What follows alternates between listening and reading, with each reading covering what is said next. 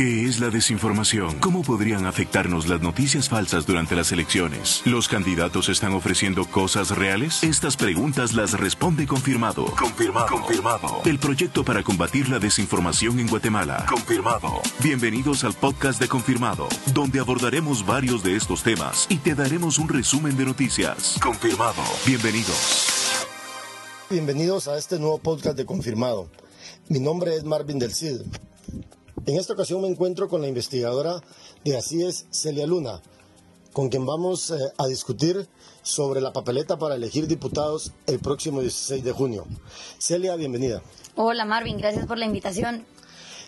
Celia, ¿nos podrías explicar un poquito de qué forma tienen que votar los ciudadanos o de qué forma se elige a los diputados el próximo 16 de junio? Claro que sí. Actualmente en Guatemala el formato que tenemos para elegir diputados es a través de listas cerradas y bloqueadas. ¿Qué quiere decir esto? Nosotros únicamente podemos elegir de las opciones que ya nos presenta el partido político. Ellos ya eligieron el orden en el que van las candidaturas y nosotros entonces lo que hacemos es marcar la casilla del partido que nos parezca mejor. Esto entonces, como te mencionaba, es una lista cerrada y bloqueada. Nosotros el año pasado en ACIES hicimos una investigación sobre otros formatos de lista que existe para elegir diputados.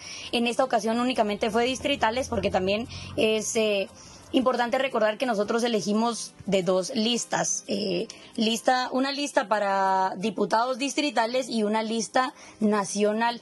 Eh, la lista nacional es un mecanismo compensatorio entonces no lo tomamos en cuenta.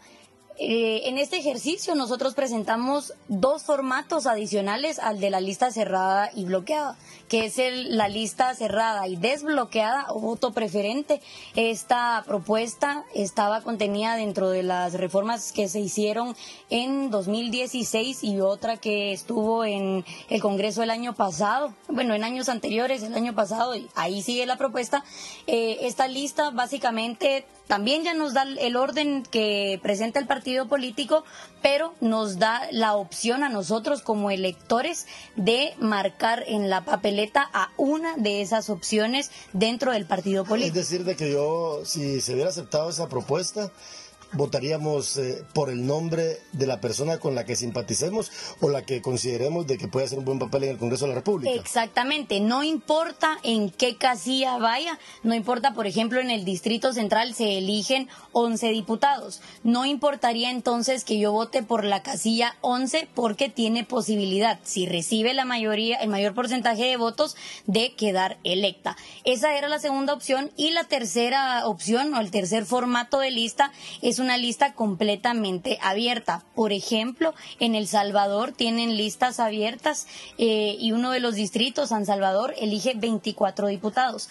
En San Salvador, las personas tienen la opción de votar desde una persona hasta 24 y lo pueden hacer sea del mismo partido político, sea de diferentes agrupaciones y en El Salvador, en el caso salvadoreños, ellos sí pueden elegir eh, candidatos individuales. ¿Qué quiere decir esto? No tienen que estar apoyados por un partido político, sino que yo, Celia Luna, puedo postularme a candidata a la para ser diputada de San Salvador, para ser la representante del distrito de San Salvador. Claro, eh, digamos el tema, obviamente, ¿qué problemas genera en Guatemala tener listados cerrados?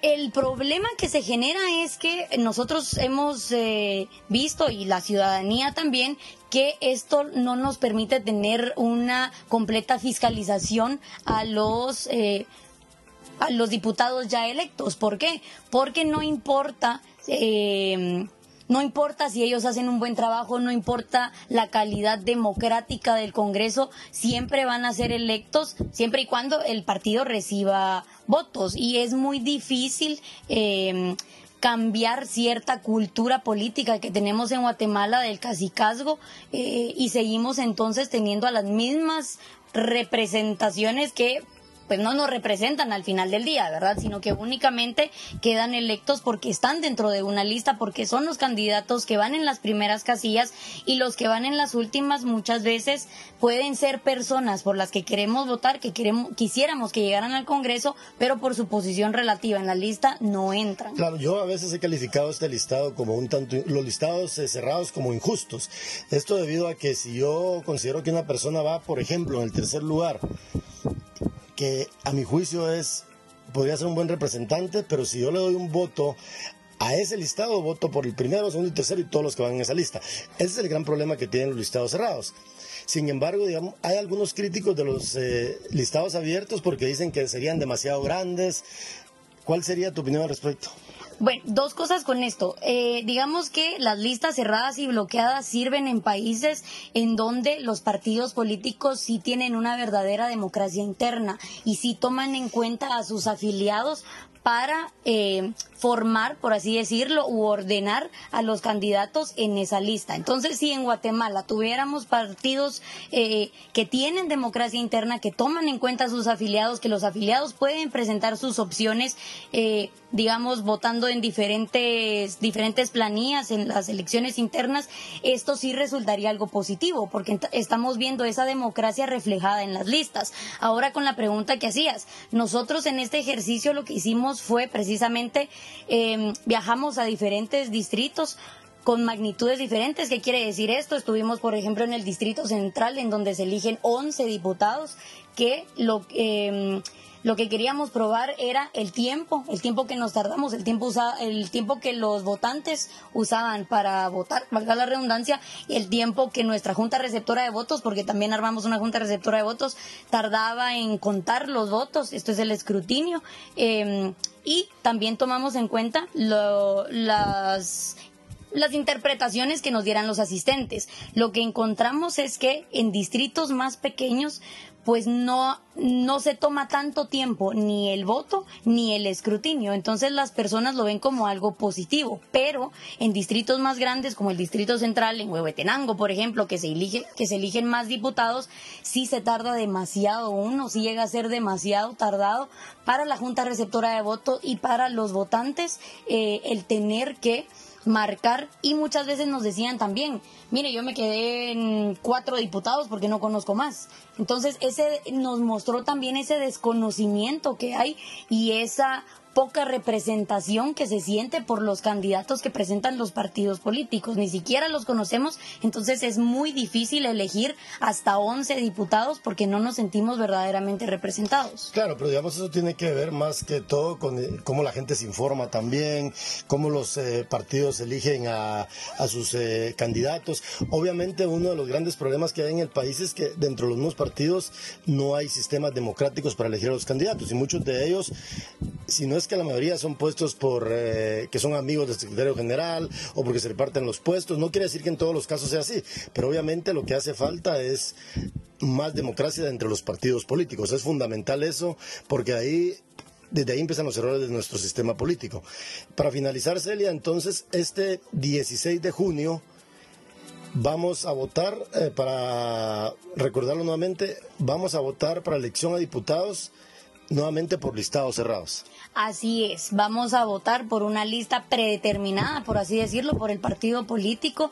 Eh, en estas listas cerradas y bloqueadas es el nombre técnico y lo que vamos a hacer entonces básicamente es validar eh, el orden que ya nos presentan los partidos políticos y posiblemente vamos a ver a muchas de las figuras que hemos visto en años pasados, aunque también vamos a tener diputados nuevos y lo importante es siempre la fiscalización, tengamos listas abiertas, tengamos listas cerradas bloqueadas, tengamos listas cerradas desbloqueadas, lo importante es que como ciudadanía, tú bien lo decías Marvin, nos informemos. Eh, y tengamos un voto consciente y claro, siempre estemos atentos, vigilantes, pero sobre todo fiscalizando a nuestras autoridades.